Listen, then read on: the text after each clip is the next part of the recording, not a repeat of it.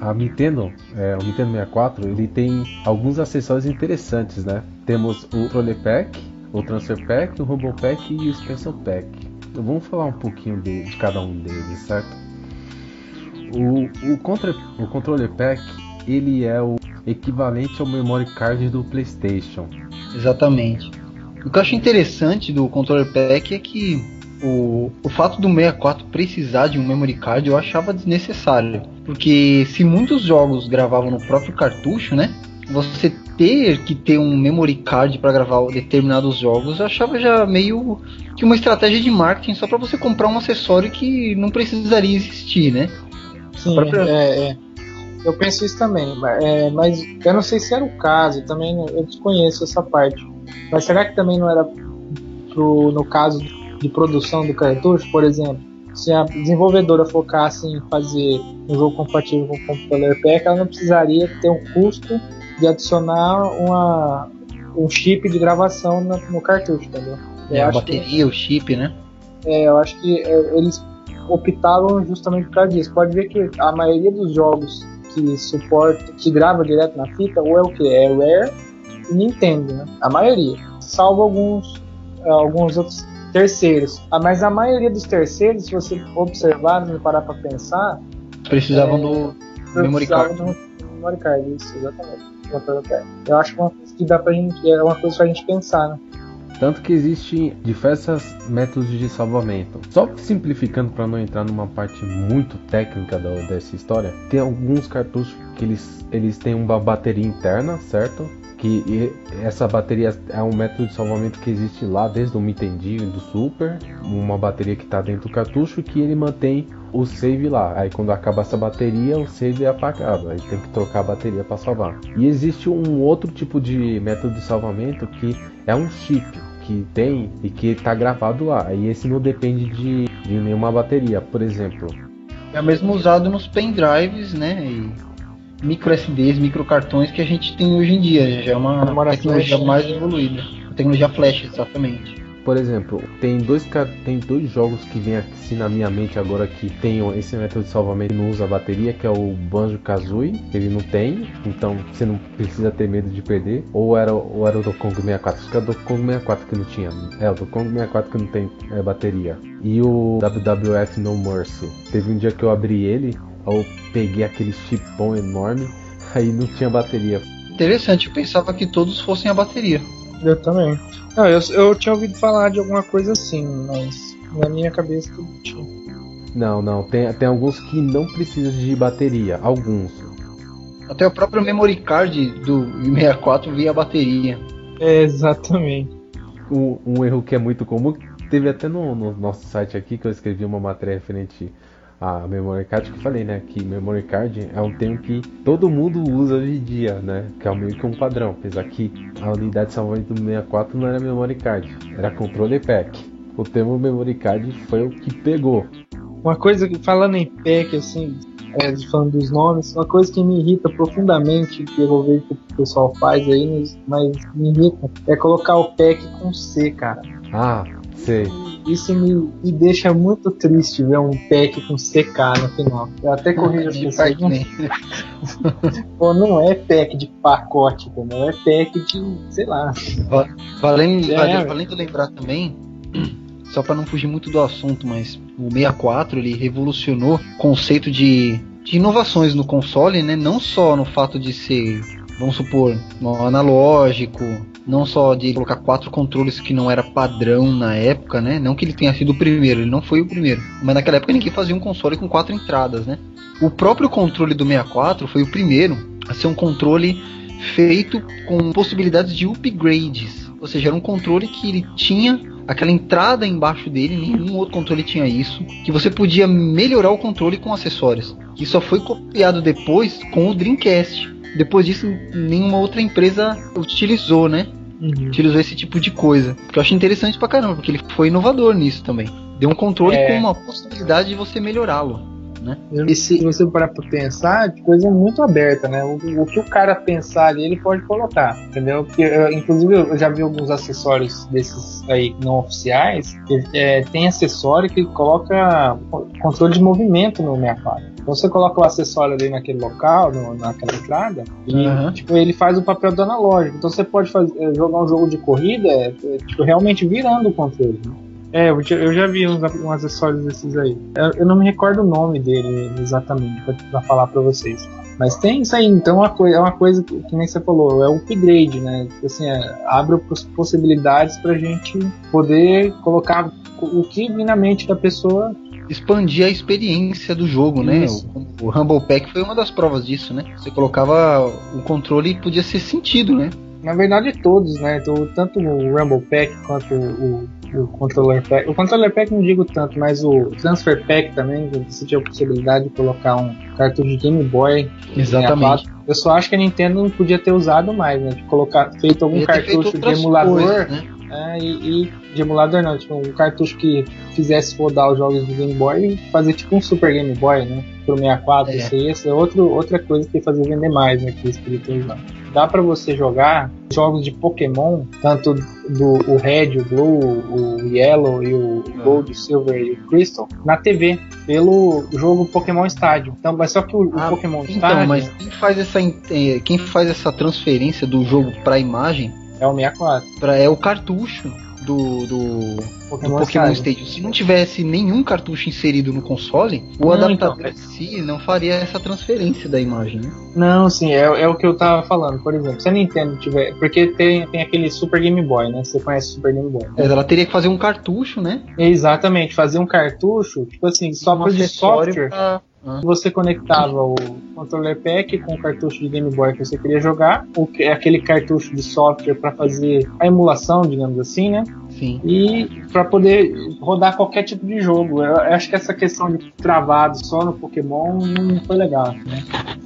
Trabalharam melhor.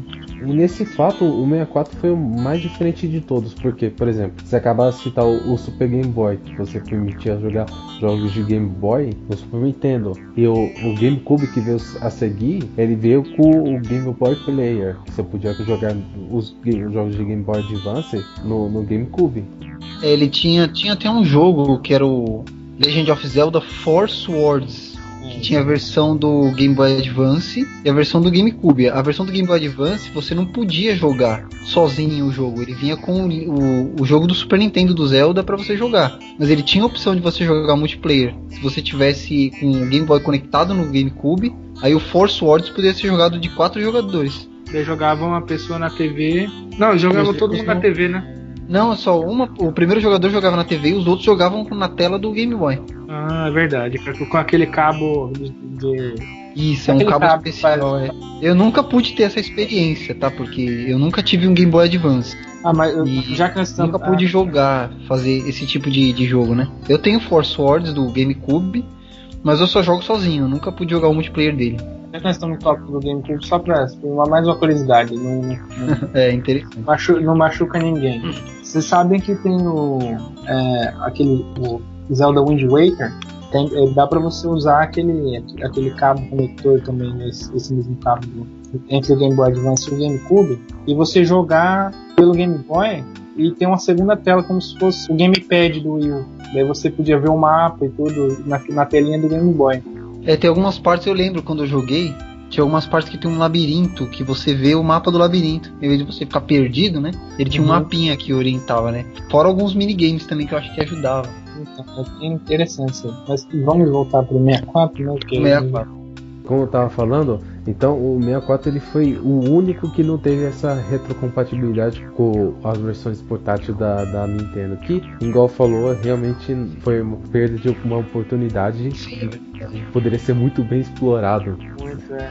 Porque só teve o único jogo que realmente dá para jogar o Pokémon. Tem, tem, por exemplo, o Perfect Dark, tem o Mario Tennis que pode fazer a, a transferência, mas dá para jogar no 64 em si, só os Pokémons mesmo.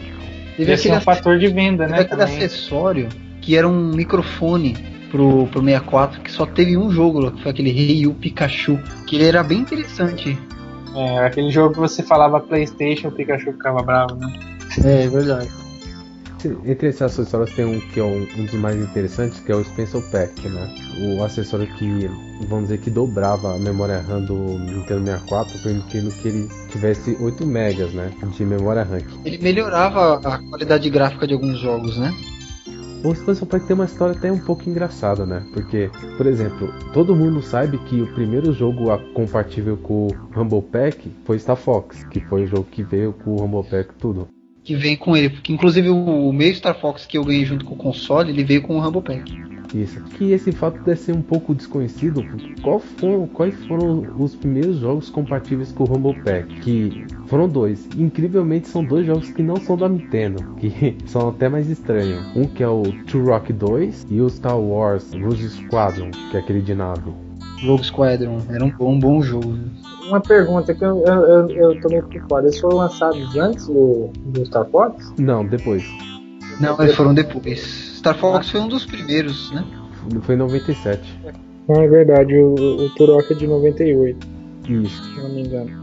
É, de 98. Aí, é, é, uma coisa estranha, né? Que a desenvolvedora, né, a Klein, que a gente vai até falar dela depois, ela, ela fez o Turok, o primeiro Turok, mas antes de lançar o primeiro Turok, ela já anunciou que tava fazendo dois. Aí a Nintendo, nesse meio tempo, tava desenvolvendo o, o Special Pack. A, a Klein ficou sabendo, ela conseguiu, né, o kit de desenvolvimento para fazer e ela decidiu lançar com compatibilidade. O primeiro Turok fez sucesso, aí quando saiu o 2, o 2 já saiu tendo essa compatibilidade.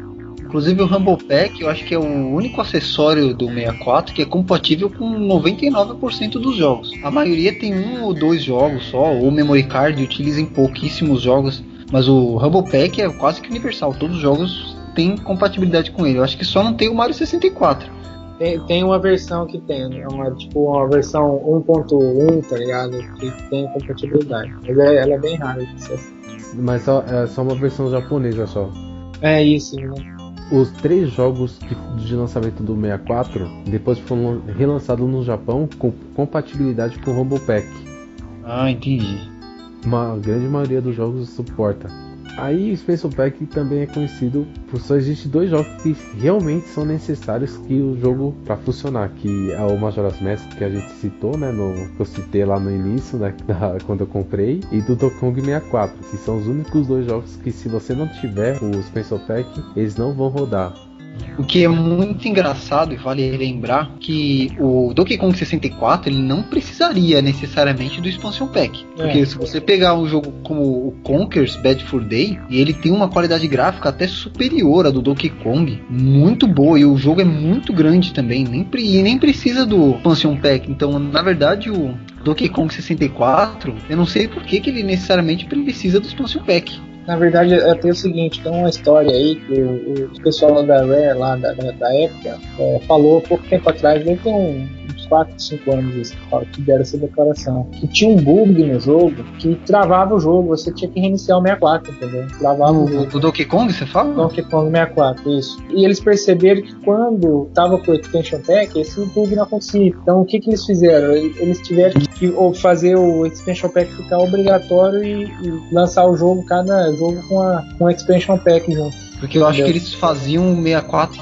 rodar no seu limite máximo, né? Talvez, talvez. Talvez ele dava algum overflow de memória, alguma coisa, né? É, dava algum overclock, ele, ele trabalhava o máximo dele. Então, obviamente, de alguma hora ou outra ia dar um bug, né? Isso. A única forma que eles conseguiram de fazer o jogo rodar sem travar era com o Expansion Pack e aconteceu o Dokkan 64 não é o único que, que acontece isso. O outro jogo que vocês sabem é o Perfect Dark. Perfect Dark, se você não tiver o Expansion Pack, você não pode jogar o single player. Por quê? Porque o single player parece que também tem um erro, tanto na, na questão de frame rate, que é muito baixo, parece que tem um, um bug também no jogo. E pra não acontecer, você tem que estar tá usando o Expansion Pack. É, ele precisa, né, como você falou, só pelo, só pelo single player, né, mas é pelo fato que ele é, ele é muito pesado mesmo, é um jogo muito pesado. Tanto que isso eu já, antes de eu comprar o meu, meu expansion pack, eu jogava o, eu comprei uma cópia já sabendo, claro, né, do Perfect Dark e joguei por bastante tempo até o ele sem, que é extremamente simples os personagens não tem personagem, tipo, é, aqueles personagens genéricos roxo, verde, entendeu? É um carinha bem quadradão mesmo, assim, sem nada, sem textura, sem nada. E só o mundo tem textura. Então o personagem que você joga é uma pessoa genérica e o mundo fica normal. Se você for jogar multiplayer, ele só, ele só aceita duas pessoas. Ele não aceita de três nem de quatro pessoas. E também fica a tela bem pequenininha, só, só os dois bem no meio da tela. Assim. O Gauntlet também ele tinha a opção de você jogar multiplayer somente se você tivesse, quer dizer, com mais de dois jogadores, se você tivesse o expansion pack. Que o máximo Essa que ele permitia. ele tinha um gráfico bem ruim, para falar a verdade, bem ruimzinho mesmo. Era bem quadriculado, bem. Os personagens eram bem quadradões mesmo. Era pior que Minecraft. Vo, e você só conseguia jogar de dois. Se você quisesse jogar de três ou quatro jogadores, ele exigia o expansion pack.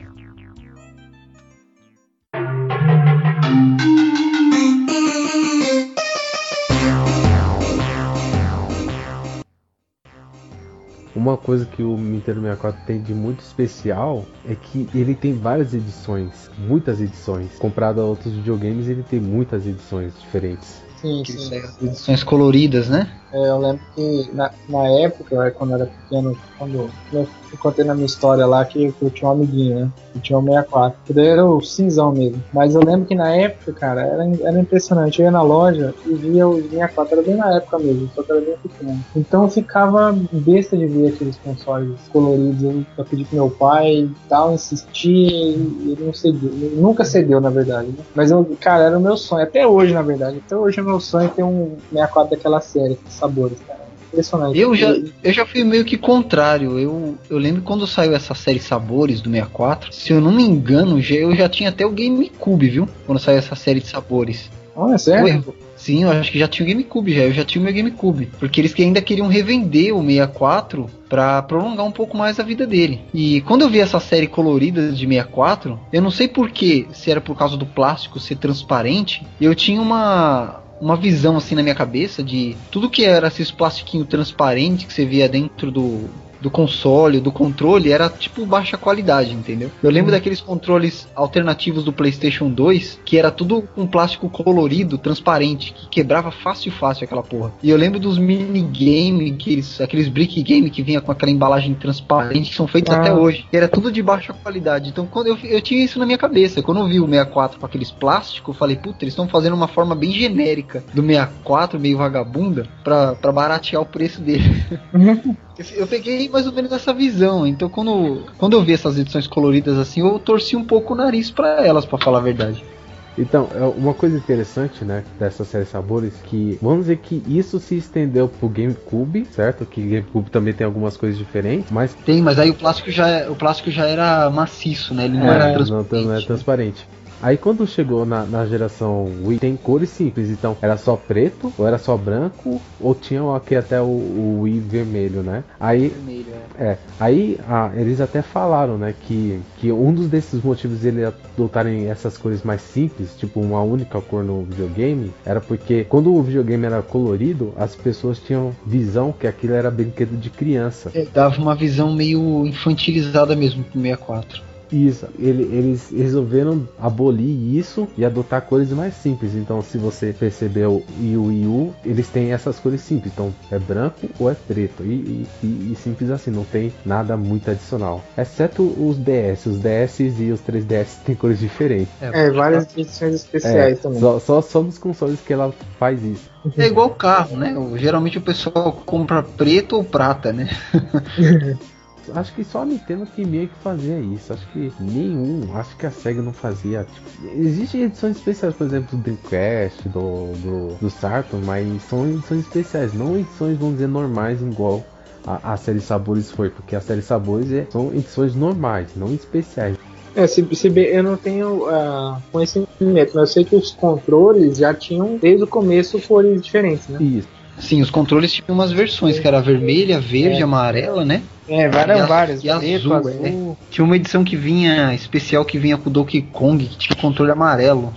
Era uma, tipo uma banana. É, que tinha detalhe de banana. Exatamente. E tinha um controle que vinha com o Mario 64, que também era vermelho. Era em cima vermelho e embaixo, embaixo era cinza. Um negócio assim. Mas foram edições limitadas, né? Não era do. Era do Mario Kart, não era? Que era preto e, e, e cinza? Acho que era do Mario Kart. Acho que era isso aí.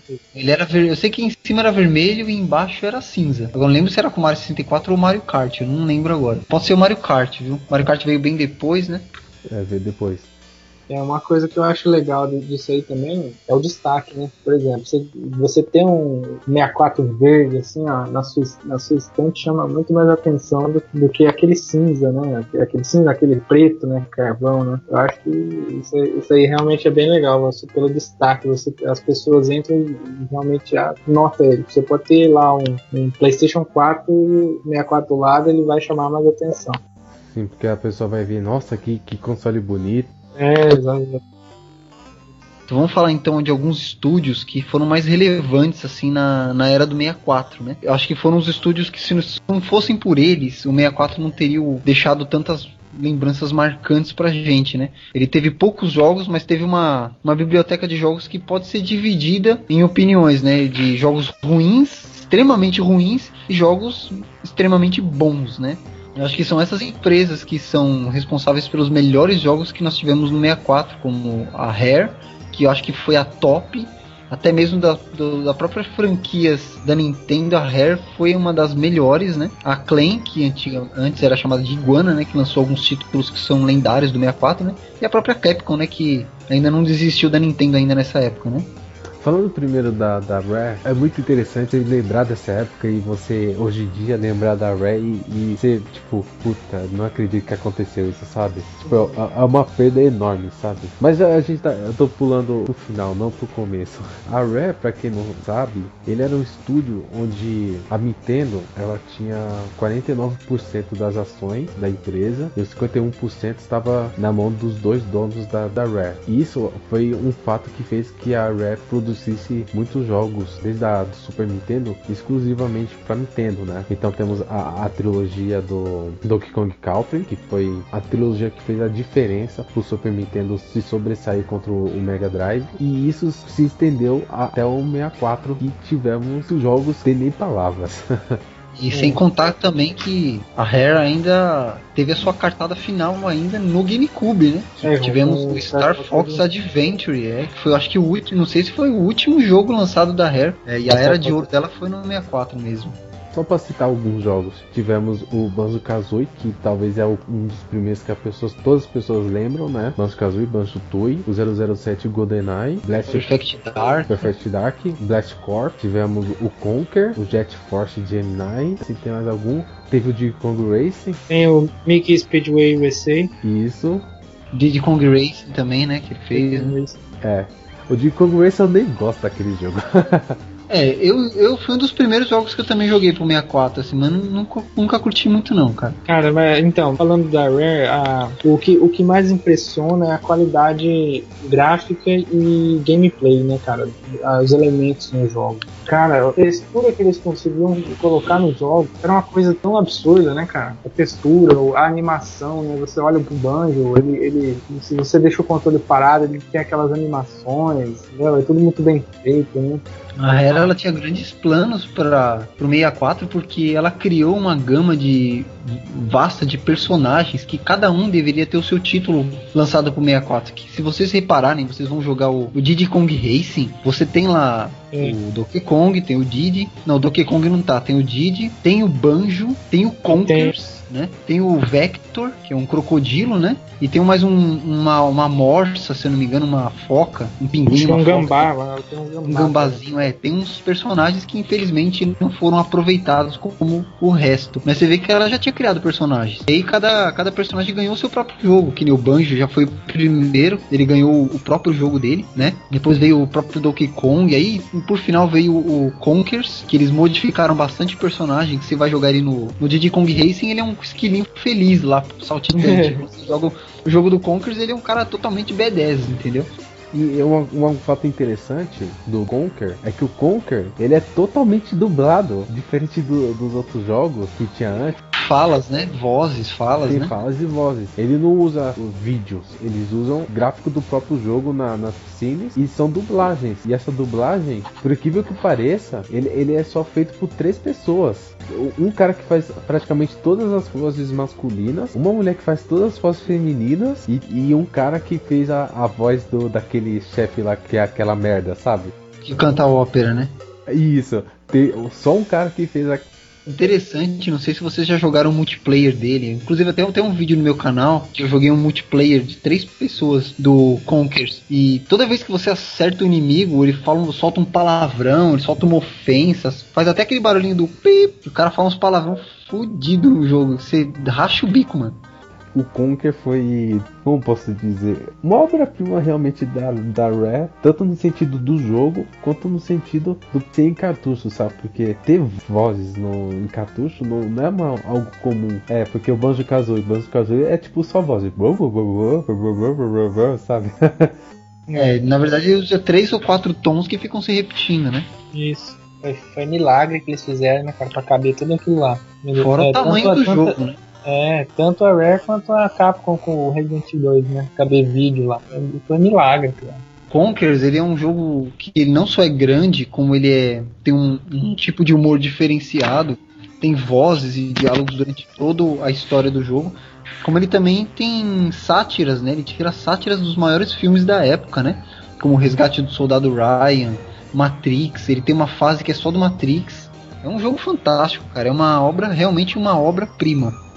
E é interessante que, por exemplo, o Matrix, o primeiro filme do Matrix é de 99, o Conquer é de 2001. Então você vê, tipo, dois anos que o filme saiu, o jogo já tava fazendo sátira. Também virou uma lenda, né? O próprio filme do Matrix é lembrado até hoje, né? Ele revolucionou a história do cinema, virou uma lenda, né? Então isso tinha que ser citado mesmo. Depois a gente teve, graças a Rare, né, que a gente teve várias grandes lendas assim no 64. Inclusive, até antes de passar para a próxima, para próximo, pro próximo estúdio, vale lembrar também que a Rare reaproveitou muita coisa nos seus maiores jogos. Se você puder perceber, tanto o jogo do Conkers quanto o jogo dos dois jogos do Banjo, até um pouco do Jet Force Gemini, que são os, as suas maiores pérolas, eles seguem o mesmo estilo de jogo. Eles pegaram aquela coisa que era do Mario 64, eles modificaram, né, um pouquinho da, da estrutura do jogo, que é o fato de você entrar numa fase, você explorar a fase caçando peças, né, como as estrelas, as peças do quebra-cabeça, e juntar essas peças para poder pegar uma quantia de peças para a próxima fase. Isso se, se iniciou no Mario, no Mario 64, né, que você tinha que entrar na fase, pegar as estrelas, e uma quantidade de estrelas se abria a, a próxima fase. Então vamos supor que o, a Rare aproveitou isso na maioria dos seus jogos. Você vê que o Banjo, do, o Donkey Kong e o Banjo Tooie, eles são do mesmo padrão de estilo de jogo. Inclusive, é, é só segundo, é, o esquema do controle é, é idêntico também. É idêntico, exatamente. É, o que, o que a Rare fez foi adicionar coisas, por exemplo. Por exemplo, o Mario agacha segurando Z e pula apertando A quando você tá agachado aquele pulo alto. O Banjo faz exatamente a mesma coisa. Agora eles adicionaram, por exemplo, você segura o Z e aperta o C pra esquerda, pra direita, ele faz coisas novas que o Mario não fazia. Tá? Mas o esquema básico é o mesmo. Uma coisa legal que a Rare melhorou também nesse estilo de jogo é que no Mario 64, o que me dava muita raiva era que quando você entrava numa fase, você executava uma tarefa para poder pegar aquela estrela. E quando você pegava a estrela, ele te chutava para fora da fase, para você ter que entrar de novo na fase para fazer de novo outra, tarefa. Isso era irritante, porque às vezes você tinha que ir lá nos cafungós do brejo para pegar uma estrela, a próxima estrela já tava do lado, mas ele te chutava para fora da fase para ter que você fazer andar tudo de novo para chegar na próxima estrela. Isso me irritava, às vezes a fase até modificava para você poder fazer a outra tarefa. O Banjo Kazooie, o Conkers e o Banjo Tui, você não precisava sair da fase, você pegava a peça do quebra-cabeça e ele dali mesmo onde ele parou, você continuava a fase para pegar as outras, as outras peças. Isso foi como corrigir um bug, né, que tinha no Mario 64. Deixou o jogo muito mais fluido, né, mais divertido até para mim. Só tem uma fase no Banjo Kazooie que é diferente, que é a última fase que eu esqueci, que é aquela fase que é de estações, sabe? Click Clock. É, Click é. Clock Town, né? Não, Click Clock Forest. Wood. Nossa, Click Clock Wood, isso. Isso, que ela é muito criativa, né? Que, que é baseada em estações. São quatro fases dentro de uma só, né? São quatro estações isso, do é, ano, né? É, cada fase é diferente. Aí, por exemplo, tinha aquele carinha que era uma marmota, esqueci, uma, uma topeira que ele tava fora da casa dele, aí você ajudava ele numa estação, aí na outra que ele entrava na casa dele. Uma coisa que você fazia agora só vai ter resultado lá no futuro, né? Do, do Banjo Kazooie que é diferente das outras. E que eu acho sensacional. Aquele jogo não tem nem o que reclamar, né, meu? Fora que a, a Rare foi muito inteligente. Ela bolou um esquema. Vocês sabem, né? Vocês conhecem o famoso crossover dos cartuchos da Rare, né? Criou um esquema de você fazer uns crossovers entre os seus cartuchos. É, aproveitando, se aproveitando da memória do 64, você executava algumas coisas, por exemplo, no jogo do, do Donkey Kong 64, que se você adquirisse no Donkey Kong 64, você podia liberar no Banjo Tooie, se eu não me engano, ou no Banjo Kazooie. Eu sei que o Banjo Kazooie tem um negócio que você faz nele, que você pega umas chaves, que se você retirar o cartucho, você salva o jogo, você tira, desliga o videogame, tira o cartucho, em 30 segundos você tem que inserir o cartucho do Donkey Kong para você liberar um negócio dentro do Donkey Kong.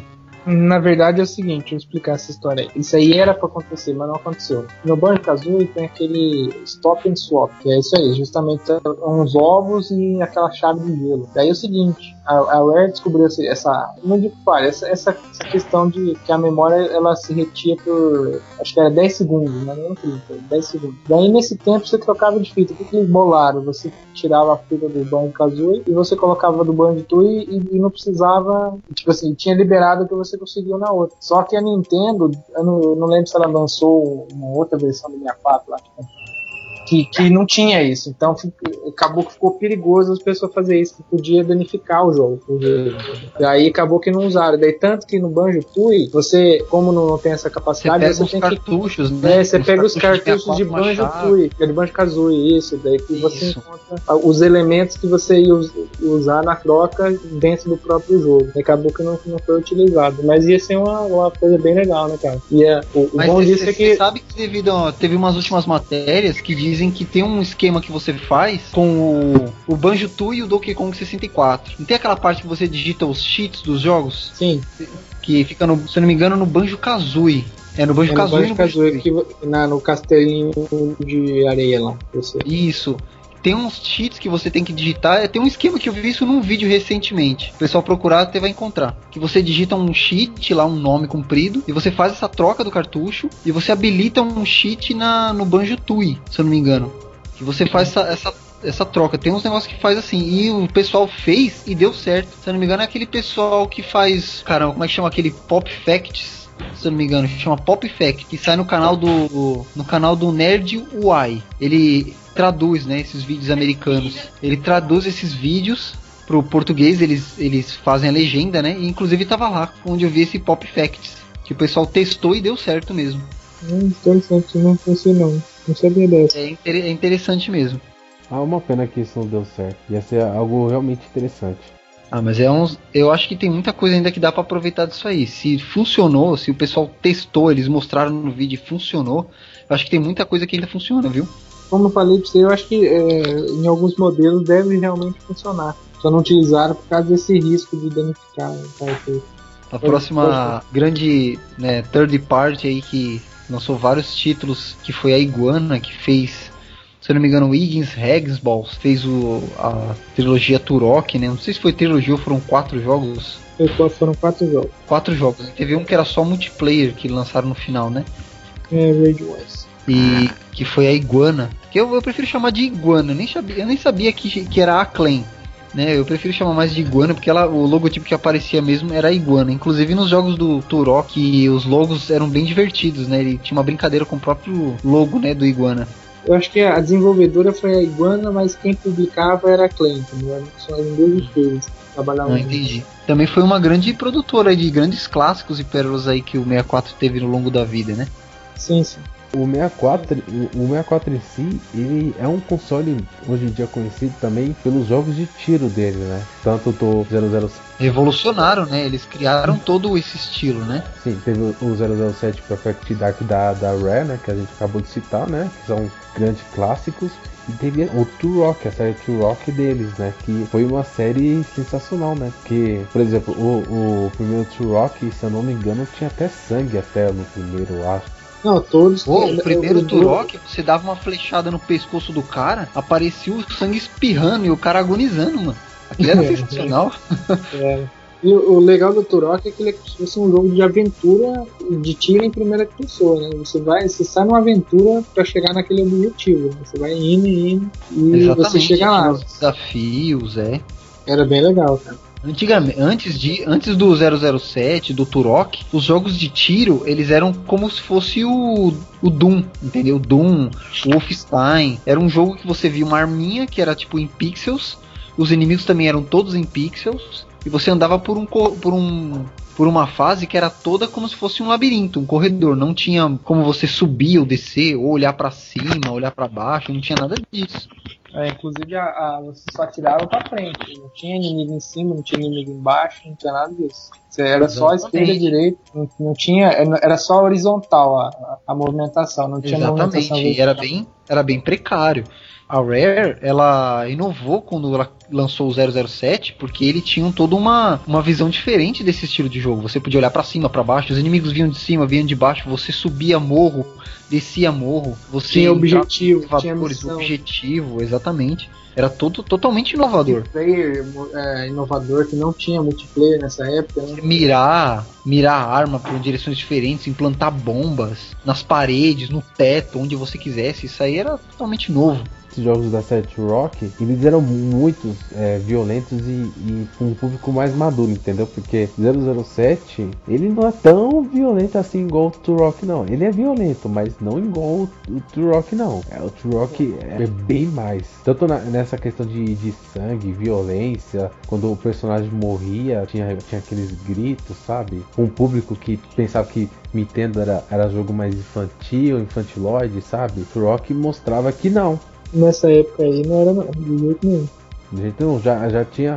Tudo bem que, por exemplo, Super Nintendo tem, tem jogo violento também, mas mesmo assim, a Nintendo tem, tem é, o público tem essa visão dela de que ah, só tem jogo fofinho, sabe? Público mais infantil, mas não, tem outros tipos de jogos. Por exemplo, Turok é um exemplo de, de jogo que é mais maduro e que é bom e é exclusivo. Tem para PC também, mas é, em consoles é exclusivo da Nintendo.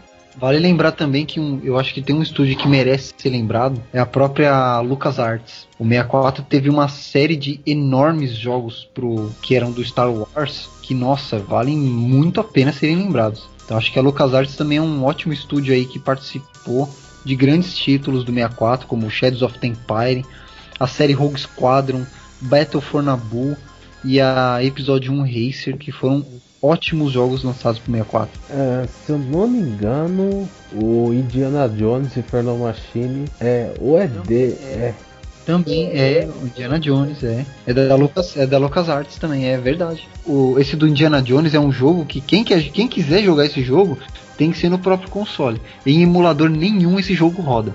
Indiana Jones? Sério? Indiana Jones e o Infernal Machine lá. Não funciona em emulador. Não sabia dessa. Tanto o Star Wars Hulk Squadron e o Indiana Jones Inferno Machine não funcionam em emulador. Você tem que jogar mas, no console. Mas, mas, mas, funciona com o Everdrive, né? Ué, o Everdrive funciona. Só, só voltando um pouco na Claim, que eu precisava complementar, que é o seguinte: depois da, da, da, da Era 64, a Nintendo viu a Claim como uma parceira forte, então ela decidiu criar um novo estúdio usando os funcionários da Claim, que se tornou posteriormente a Retro Studios. Porque se você, pensa, é, se você pensar bem a história da. Porque, pô, porque a Nintendo ia dar Metroid Prime, tipo a série Metroid, um estúdio tipo, que a gente nunca tinha ouvido falar antes, que é Retro Studios, trabalhar uma série forte, trabalhar. Não, porque ah, é, esses funcionários da Claim que já tinham trabalhado com a série pro Rock e depois trabalhando com o Metroid Prime. Por isso que eles mantiveram até mesmo o estilo, né? De, de first shooter no, no Metroid Prime, né? Isso, dá para perceber isso, né? Que tem esse estilo. Metroid é um tipo de jogo que é, tem um mundo gigante, né? Para você pegar e explorar. E Two Rock, se você perceber, são fases muito grandes. Dá para ver essa semelhança que tem entre esses dois jogos. Por, por isso que é até estranho você pensar, pô, por que essa tal Retro Studios tá fazendo um novo Metroid? Mas, mas aí você entende isso e consegue. Ah, então é por isso que a Nintendo deixou esse jogo com eles. É muito importante. Que depois a Retro Studios até fez Donkey Kong. Eu até digo que a Retro Studios é uma nova nova Rare. é a nova Rare, também acho. Ah, eu ainda acho que não, viu? Acho que igual, é, a, igual a Rare não vai ter, cara. Não vai ter, mano. Não, infelizmente. Não vai ter. Essa, eu espero que essa empresa acho que foi a que mais beneficiou a Nintendo nos anos de ouro dela. Por mais que o 64 pode não ter sido um console que vendeu muito, mas se não fosse pela Rare, o 64 acho que seria um. Como é que eu posso dizer? Ia ser um. Um, um Wii U, por exemplo, hoje, que é considerado realmente um, um videogame que fracassou no, na, sua, na sua estadia aí, né? Se não fosse a Rare, realmente o 64 não ia ter ido pra frente. Ia... Dizem que a Clan, a Clan foi realmente. Pode ter sido assim uma segunda empresa que beneficiou a Nintendo mesmo. Mas a Rare foi a melhor de todas, não teve jeito. É, inclusive até jogos da própria Nintendo se beneficiaram da Rare, né? não sei se você conhece aquela história do o pessoal da Nintendo foi lá no estúdio da Rare, viu no que estavam trabalhando lá, no, no, no, caso do Banjo, né? E eles voltaram pra, pra Nintendo e, e viram que o trabalho deles no Ocarina of Time tava bem feio. Eles, eles refizeram todas as texturas do jogo pra ficar, tipo assim, bater de frente com o Banjo, né? Entendeu? Então até os jogos da Nintendo se beneficiaram da Rare, né? A qualidade, a qualidade era tão alta que a Nintendo não, não podia ficar para trás. Até faz sentido porque se você for ver a demo do, do Zelda Ocarina, como é que ele é, a demo lá. Eu não sei se é a demo do Zelda, mas a primeira demo que tem do Zelda do 64, como que é que era. Até que tem. É, era muito feia. Ela era diferente. Ela era bem diferente. diferente. Até umas, as imagens, você olhar aquelas imagens beta, é, já, já, que já, era, já tinha um pouco da essência do jogo, já, ainda era bem diferente. É, não é, não é tipo o banjo. Se você olhar o banjo, ele é um, ele é um corpo. Um polígono totalmente construído, é, né? O, o Mario não é, ele é feito de partes. Né? Então, por exemplo, tem alguns jogos do 64 que nem que você repara que eles economizaram tanto nos polígonos, como o Mario Kart, por exemplo. Você vê que os personagens que você corre não são feitos de polígonos é um pixel. É simplesmente uma, uma, uma tela reta, chapada, onde fica rodando uma animação em pixel do personagem. Só, só o, a pista é feita em 3D, polígono, né? Eu diria que é um GIF. é um GIF, é, exatamente. São GIFs GIFs correndo na, na, na, tela. E se você pudesse pegar aquele cenário, você parasse ele virasse de lado, você ia ver que é aquele, aquele personagem que você pensa que é um personagem construído em 3D, ele é uma, uma, uma tela de papel. Ele é um papel. É, é, exatamente. Mas eu vou te falar, é muito bem feito. Né? O que eles é fizeram ali aqui. É, a, o que eles fizeram a, a, a técnica... mesma coisa que, que foi feito no, nos Donkey Kong do Super Nintendo. Isso mesmo. A técnica é muito boa. Inclusive, de, é, reza lenda, não sei, não é reza lenda, né? Mas quem fez aqu aqueles. Os digamos, GIFs, GIF, né? e quem fez o GIF foi a Rare, cara. Porque a Rare que tinha desenvolvido essa tecnologia de renderizar o personagem é. 3D para 2D. Quem fez aquilo lá foi a Rare. Tanto que você vê que ele é bonitinho. Se você pegar o, o jogo do Diddy Kong Racing, o personagem ele já é parcialmente construído em 3D, mas as rodas as dos rodas. carros é um GIF. A roda do carro é um GIF. E, hum. até aquele jogo que o Alexandre citou, o Mischief Makers, que eu até tenho o jogo, os personagens, ele não, ele não é um jogo em 2D. O mundo ele é construído todo em 3D e os personagens são GIFs. É, mas se você parar pra ver, o 64 tem muito pouco jogo em 2D também. Né? Porque o, a, Teve o esse aí e o Yoshi Story só também. Yoshi Story tem um que chama Cyber Marionette J. J, Cyber Marionette J, que ele é todo feito em desenho. Esse aí eu nunca nem ouvi falar. É, ele só saiu no Japão. E tem até um jogo ah, de luta. Tem um jogo de luta que chama Hakuga Kids. Muito bom, inclusive. Que ah, todos, verdade, eu conheço. Todos os personagens desenhados, né? Como se fosse um GIF, né? que ele tem um jogo que chama War Gods, que ele é como se fosse um clone de Mortal Kombat. Os personagens são igual Mortal Kombat, é uma fotinha que fica se mexendo, entendeu? No mundo 3D. É, no mundo ah, 3D. outro, o Play Fighter. Play Fighter. Play Fighter 63 um terço também, é verdade. É um terço. A Capcom, ela ela chegou a fazer dois jogos, né? Foi o Resident e o Mega Man, não é? é a Capcom, não sei se ela fez mais nada além disso aí, não. Ela ia fazer o Resident Evil Zero e só, né? Sim, mas só que é, foi o seguinte, na, no, no caso da, da Capcom, é, quando teve o, a entrada do Mega Drive, é, é, o Mega Drive ele já representou um, uma opção dos desenvolvedores para de, desenvolver um jogo fora das políticas da Nintendo, certo? Aí quando chegou o PlayStation, o PlayStation foi ainda mais, como posso dizer, deu mais liberdade para os desenvolvedores, que atraíram mais. Então muitas desenvolvedoras deixaram a Nintendo, certo? Ah, mas teve uma época que a Nintendo começou a, a retornar a parceria dela com a Capcom. Aí a Capcom trouxe esses, só esses dois jogos, né? Mas, igual a gente já disse, a, ela tava pretendendo fazer o Resident Evil Zero, que depois foi pro GameCube. Depois tivemos além o, o Resident Remake, que puta que pariu, aquele jogo sem palavras. Uhum. Ele foi até ele foi até relançado pro Play 3, né? É, é uma coisa interessante que o, o Resident Evil Zero e o remake ele ficou muitos anos, muitos anos mesmo, sendo exclusivos do GameCube e do Wii. Só agora recentemente mesmo que eles perderam a exclusividade quando a Capcom lançou para outras plataformas. Porque o Resident Evil 4 ele foi exclusivo do, do GameCube por 9 meses. Ele lançou pro GameCube primeiro e depois ele já recebeu o port pro PlayStation Play 2. É. Pro Play 2, é. Foi aí que acabou a parceria da Capcom com a Nintendo, nessa época, né? Foi e olha que eu ainda acho a versão do GameCube ainda muito mais bonita do que a do, do Play 2.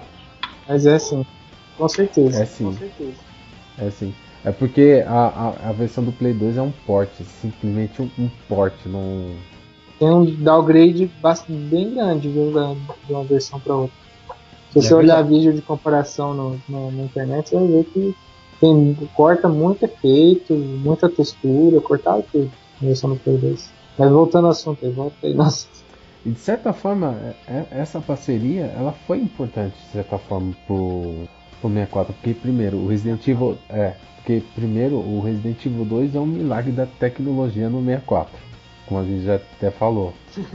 Porque a versão de PlayStation 1 é dois discos. É um pra cada personagem, se eu não me engano. É, isso mesmo. Por causa das cenas de vídeo também. E no 64, as cenas de vídeo elas ficaram. elas decaíram bastante, se você reparar. As cenas estão bem granuladas, tá bem com a qualidade bem baixa. Mas uma, uma coisa interessante é que além de eles conseguirem fazer o, o jogo, né, caber em um cartucho, eles também conseguiram colocar em extras que não tem na versão de PlayStation. O que faz a, a, a versão de 64 daquela geração meio que ser uma, uma versão definitiva, entendeu? Uhum. É, ele, ele só falta, só, só perde que não tem um modo de jogo que aquele. Não é o Mercenários, é um outro modo lá, não lembro o nome. Mas o 64 tem mais arquivos. O que, e, é o modo, modo sobreviventes de... que eles falam, não é? Isso, isso mesmo. Mas eu modo não, sobreviventes. Eu não, tem, tem, um, tem um nome lá, não, não, não me recordo agora não. Mas essa questão dos arquivos adiciona muito ao jogo, cara. Eu acho que Pra mim, a do 64 é a melhor versão, que é o melhor, o melhor personagem 3D é do 64. Só os fundos que já perde um pouquinho a qualidade, aqueles fundos que são 2D, né? Perde um pouquinho, uhum. mas não é, não é grande coisa, não. O vídeo é satisfatório também e o jogo roda muito bem, então não tem não, não tem não tem que esperar para abrir a porta, não tem carregamento. É perfeito. O 64 também teve alguns portes de jogos, vale citar isso daí que quando eles, eles pegaram jogos que era da era 32 bits do PlayStation e portaram para o 64 sem que, a, que houvesse nenhuma melhoria gráfica. Um deles Sim. foi o, o Jax, Enter the Jackal, né? É um Jax 007 lá, que ele fazia uma sátira do 007. Os Tony Hawks. Tony Hawks Pro é... Skater. E teve um que era Fighting Force 64, que era um jogo de beaten up meio 3D que era do Play 2 e, e passaram pro 64. E eu lembro até que teve uns amigos meus que jogaram, falou, nossa, o gráfico do 64 é horrível, não sei o que, é igualzinho do Playstation. Eu falei, não, não, pera aí, amigo, não é que é igual. Isso aqui é um jogo que foi portado pro 64, mantendo os gráficos que era do Playstation. Se fosse rodar no 64 seria melhor. Ele tinha até visto o Gex, né? Aí depois quando saiu o Gex 3 pro 64, que foi um jogo exclusivo, ele já tinha já era construído com os gráficos melhorados, com 64 bits muito diferente do primeiro. Aí eu cheguei até esfreguei na cara desse meu amigo, falei, ó, tá vendo, ó, esse aqui é o Jax 3, já é construído com 64 bits. Tá, mais uma. Essa nem, nem é tão importante. Ela já tinha, já foi importante, muito importante, mas que foi a Konami. Que a Konami, ela, ela trouxe dois Castlevanias exclusivos pro 64, que é, não é ruim, mas também não é bom. é, mas deixa eu só fazer um parágrafo. Os jogos são bons, sim, os Castlevania. A questão é que o pessoal não aceita como Castlevania. É igual aquela história do Resident Evil. A hora que saiu o 4, uhum. ninguém aceitava que aquilo era Resident Evil, entendeu? Mas é um puta de um jogo muito, muito bom. Mas, entendeu? A questão é essa. Assim, o, o, primeiro, o primeiro Castlevania que saiu pro 64, o primeiro Castlevania que saiu pro 64, ele era um jogo cheio de bugs. Ele era um jogo com muitas falhas, principalmente no controle. Se você jogar ele, você vai morrer de raiva. Você vai morrer que nem um doido por falha gráfica do jogo. Eles queriam relançar o mesmo jogo do Castlevania, é, corrigindo essas falhas, esses bugs.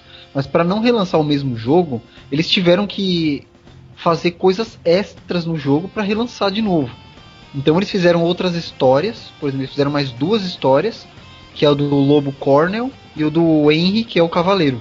Eles relançaram o mesmo jogo do Castlevania, só que com mais duas histórias extras, que é o Castlevania Legacy of Darkness. Uhum. Seria o 2. Na verdade é o 1 um refeito com duas histórias novas que você joga.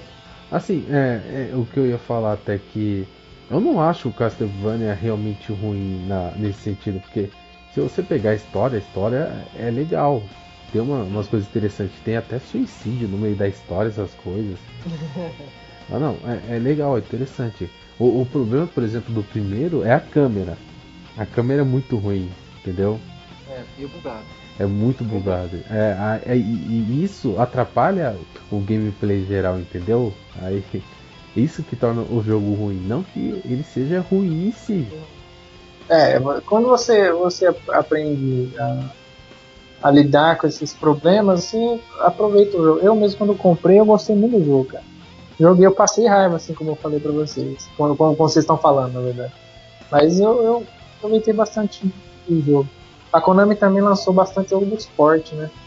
Sim, não só a Konami como a, a EA Sports, né? EA, é. Lançou uma porrada de jogo, de é, hockey, é. de um monte de coisa, né? É, o 64 de esporte, acho que é o maior forte, não é nível forte, mas é o maior Também. quantidade Midway, de jogos. A Midway lançou o jogo é. de corrida pra caramba pra ele, né, meu? Assim, cara, corrida, esporte é o que mais tem no 64. 64 você, tem pouco pra caramba de você corrida. Gosta do, se você gosta do gênero. Cara, eu lembro que teve uma, uma vez, é um jogo da, da EA Sports eu tinha acabado de comprar meu, meu 64 e tinha uns cartuchos pirata aqui, aquele conversorzinho que você coloca para poder rodar, né? Então, cara, tinha um jogo lá, cara, de. Acho que era Madden, não lembro qual era o ano. Cara, era muito impressionante o gráfico daquele jogo. Você vê a qualidade. Jogo, tem uns jogos de corrida do Top Gear, que tem o Top Gear Overdrive, tem o Top Gear Rally. São Inclusive no Top Gear Rally os carros eles amassavam, se destruíam, entendeu? Um jogo muito bom. Tem um jogo que chama. que se. que você pode até comparar ele com o Gran Turismo do 64, que chamava MRC Multi Racing Championship. Que é ah, um gráfico fabuloso, top, muito lindo. Tem muito, muito efeito de luz naquele jogo lá. Exatamente. A série São Francisco Rush, que também não tem nem o que falar. Eu acho que é, a melhor claro. série de corrida que teve com 64 é o São Francisco Rush. Tivemos ah, três, três diferentes, né? Cruze USA, que a gente teve Cruze USA, Cruze, Cruise World e Cruze Exótica. Tivemos três. Ah, e, e, não se esqueça do, do Beetle Advance Racing. Beetle, é, Beetle Adventure Racing, que também é muito bom, né? Os gráficos do, daquele Fusquinha lá, pelo amor de Deus, mano. É e muito o Lamborghini também, outro que é bem legal e bonito também. também. Temos, tivemos também Road Rash, cara. Quem pode esquecer o Road Rash 64? É. Um ótimo jogo. porrada. Toqueiro. Tivemos Excite Bike, cara. Excite Bike ah, 64. Excite Bike. Aquele, o que eu mais adorava fazer nesse Excite, Excite Bike era espancar os carinha, bater as motos os carinha sair voando. Era é. muito engraçado, mano. Tinha um jogo que era de carrinho de controle remoto, cara. Eu nunca esqueço. Do 64, que chamava Revolt. Isso. Esse Revolt, cara, é sensacional, mano. Que jogaço, cara. Que jogaço. Na verdade tinha dois jogos de carrinho, o Revolt tinha o. O outro eu acho que era Micro Machines, não era? Micro Machines, Micro Machines. Micro Machines não é. Não é carrinho de controle remoto, ele é carrinho de brinquedo, sabe? Igual o Hot Wheels. Wheels. Fora os Hot Wheels que também tem pro 64, né? Também, também tem. Acho que tem uns dois ou três Hot Wheels.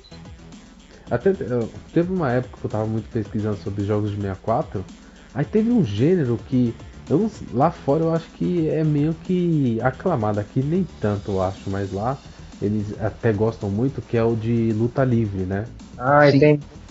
64 tem bastante jogos. Teve, teve uma porrada, mano. E eu falo para vocês, os melhores jogos de luta livre para se jogar é no 64. Sim. Porque eu acho que o, o controle é muito melhor. Eu não sei, não sei o que, que eles fazem, a jogabilidade dos jogos de luta livre no 64 são mais divertidas. Eu tentei jogar no Play 2 um jogo de luta livre e era horrível de jogar. Eu não é. conseguia jogar aquilo. No, no Wii, então, nem se fala. Não, eu, até hoje eu não sei jogar o jogo de luta livre do Wii. Eu não consigo, cara, não consigo. Eu não sei como é que eles controlam aquilo lá. Mas no 64 era sensacional, mano. Os jogos de luta livre no, no 64 tinha vários, né? E a cada, no, a cada novo jogo eles iam aprimorando, entendeu? Eram assim, uma, uma, uma como é que fala? O salto era, era impressionante de um pro outro. Então, assim, melhorava tudo, que pegava tudo que tinha no 1 e, e expandia tanto graficamente, quanto gameplay, quanto é, Inclusive é, a, personagens. A é o fato de você poder, poder construir o seu próprio personagem. Sim. Nossa, era uma gama de, de opções de técnica, de postura, de físico, de acessórios, roupa, cor de pele, tinha tudo, mano. Uhum. Você fazia até um Power Ranger se você quisesse. então, aí nessa pesquisa eu descobri que o jogo que é mais aclamado é o WWF No Mercy. Sério mesmo? É, é foi o último que. O No Mercy é o último que foi lançado pro 64, né? o melhor que eu achava na época era o Super Pro Wrestling 64. Então, é, o, o, No Mercy, ele, ele era considerado melhor porque, porque ele era o último, então ele já vinha pegando todas as melhorias que foram aplicadas nos anteriores, né? Aí ele tinha essa opção, tanto a, vários modos de jogo, ele tinha, a, igual você falou, sabe, essa questão de customizar, criar é, personagem. Ele podia, tinha, ele tinha uma gama enorme, você podia até definir se o cara sangrava muito, se sangrava pouco, era tipo o mínimo detalhe que você podia fazer. Se não me engano, ele, ele tinha rings que era fora do ringue, né? Era tipo uma garagem, no meio dos carros, né? É, os backstage, né? No meio de um. dentro de uma casa com móveis, assim. Isso. E, e, e tanto que hoje, eu, uma vez eu encontrei um site, esse site, ele é um site dedicado para assim, esse, tipo, criam um, um lutador moderno de wrestling eles te dão todas as coordenadas para você criar esse, esse lutador moderno no, no WWF No Mercy. Achei interessante. Porque tem uma, tem uma vasta gama de, de, de acessórios e opções para você criar tudo quanto é tipo de, de personagem, né?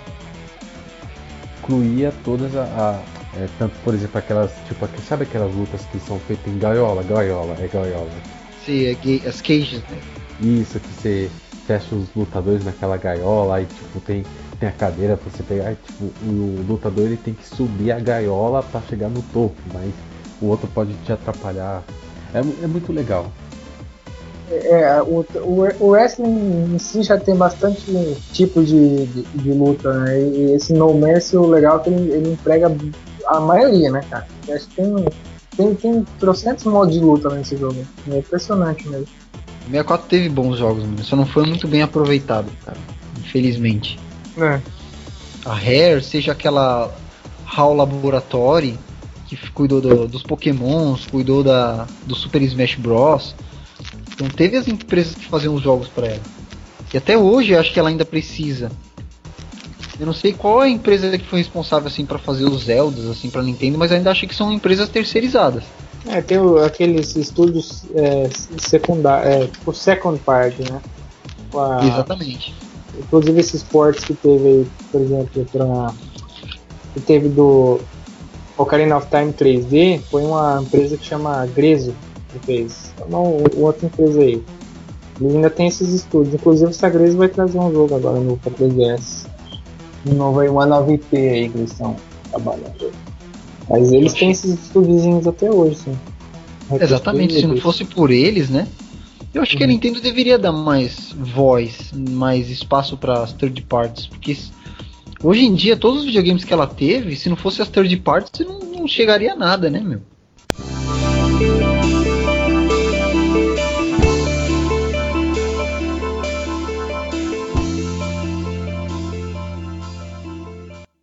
E nisso a gente já entra até no assunto da, da conclusão, né? Qual foi o legado, né, que o, que o 64 deixou, o que, que torna ele especial pra gente, né? A gente já praticamente acabou de entrar, né? Eu, eu acho que uma, a gente até citou já agora, né, do, da questão do Dreamcast. É interessante notar como o Dreamcast ele tem muita coisa do 64. Ele copiou o 64 literalmente. No controle, falta de você colocar acessórios no controle, quatro jogadores, né? Na verdade, todo mundo copiou, né? O 64 foi o console mais copiado, cara, se você parar pra pensar. Ele foi uma referência, exatamente, uma referência. Assim como o Wii, o Wii foi uma referência também para os consoles de, à base de movimento. Eu ia falar o seguinte, na verdade, por exemplo, se você notar nessa geração seguinte, que é a sexta, você vai notar o quê?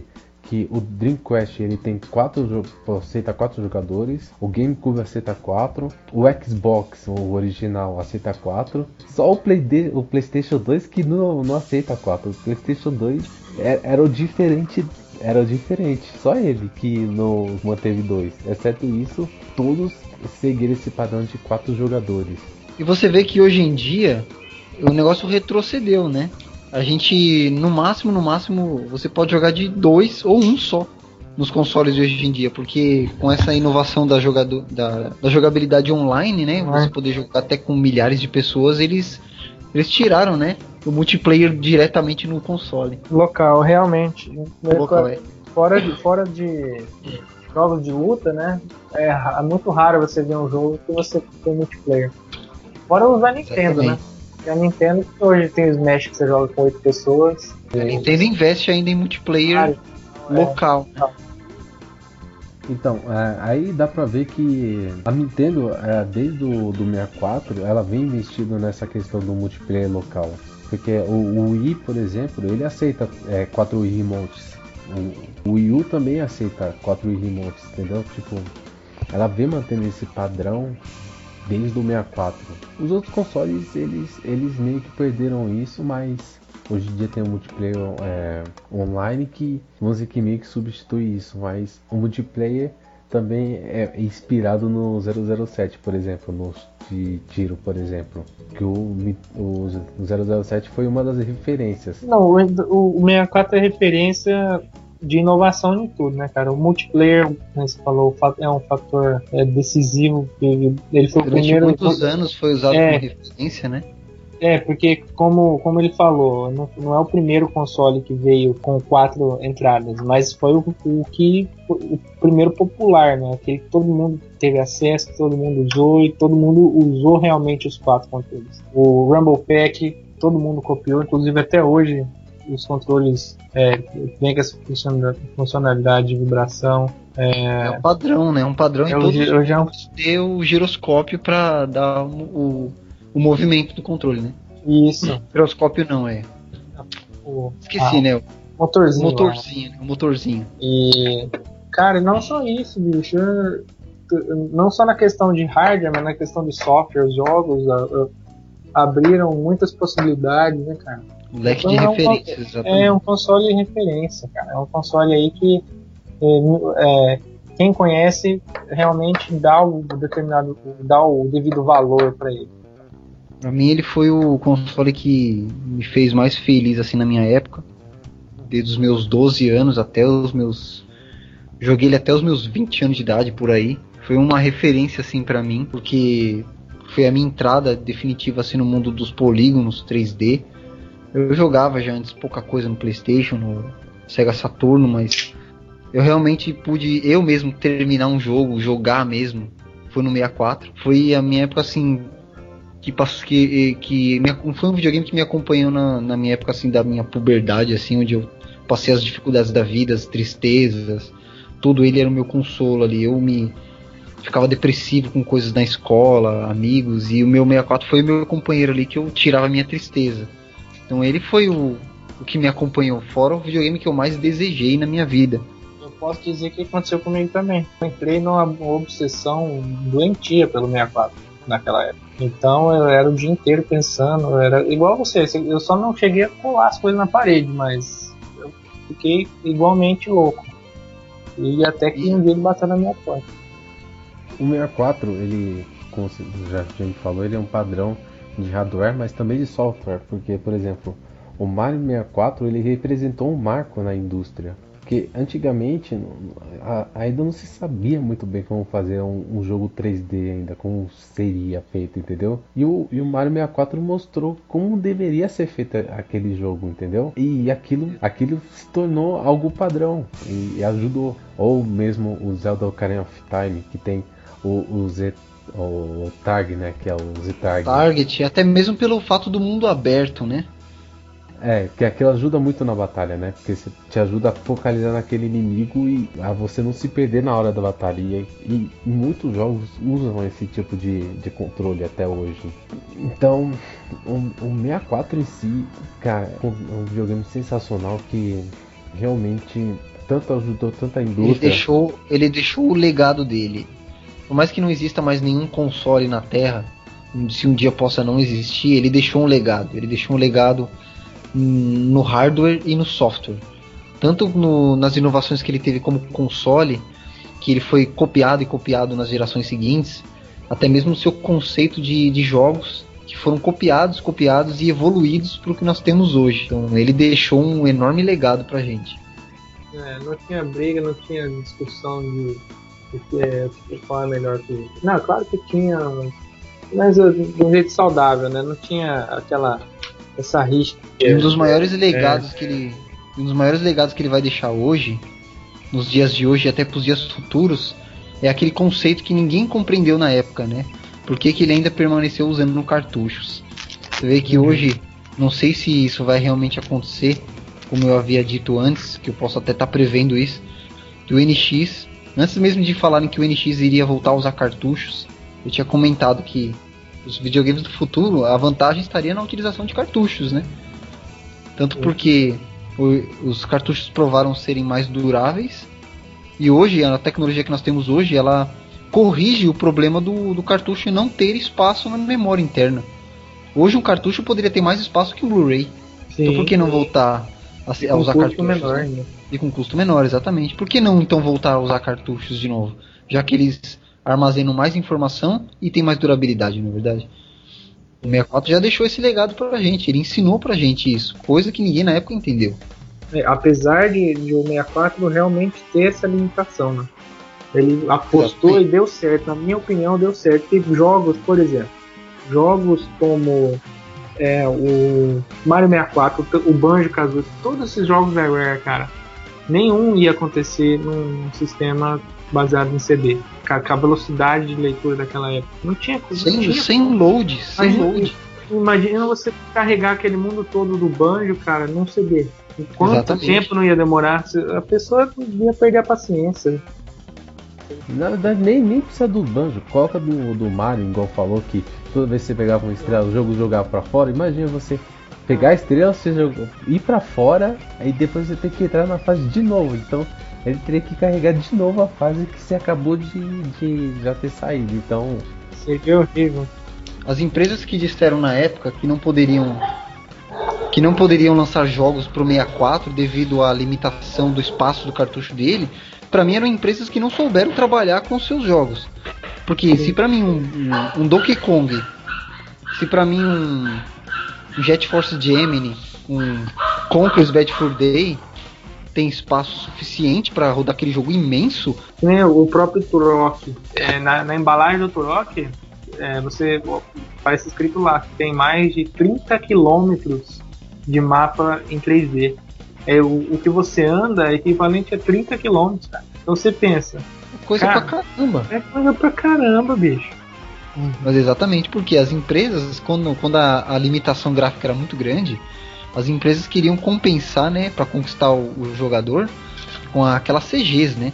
A abertura, as, as, cenas de história de CG que tinha no meio do jogo, porque você jogava um jogo ruim pra caralho.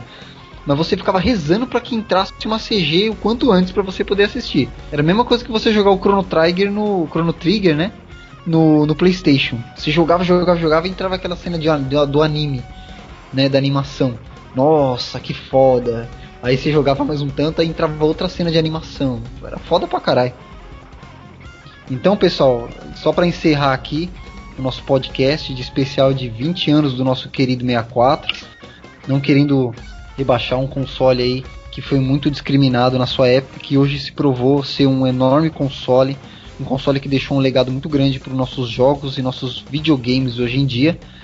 Então, para comemorar nosso especial de 20 anos aí, não esqueçam também de entrar no, na página, né, no site aí do pessoal do, do Nintendo 64 Brasil, com uma matéria super legal sobre o 64 e também acompanhar as outras matérias que falam dos acessórios e dos jogos cancelados, que é uma coisa muito importante.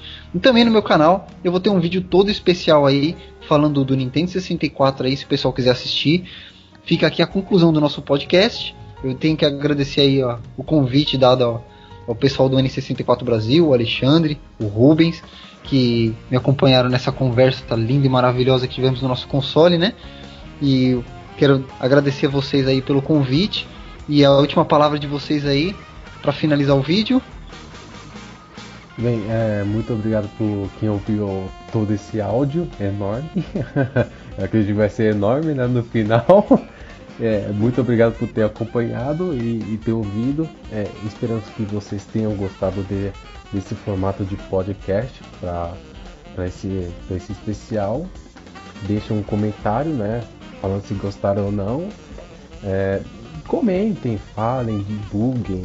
E, e, vamos comemorar o aniversário desse console muito especial. Bom, é, pois é, e eu, eu digo a mesma coisa, agradeço a vocês que acompanharam até agora. Assim, dizer que é, se vocês quiserem mais, dê um feedback é, se vocês gostaram, se não gostaram, o que pode melhorar, como vocês acham que deve ser. E é isso aí, 64 fazendo 20 anos, eu já tenho o meu há quase 10, aproveitei muito, muito mesmo desse console maravilhoso. Tenho, graças a Deus, muito o que aproveitar ainda, porque eu não joguei nem metade dos jogos ainda. E é isso aí, pessoal. Valeu, muito obrigado e até a próxima. Até mais, pessoal. Muito obrigado aí pelo vídeo. Falou!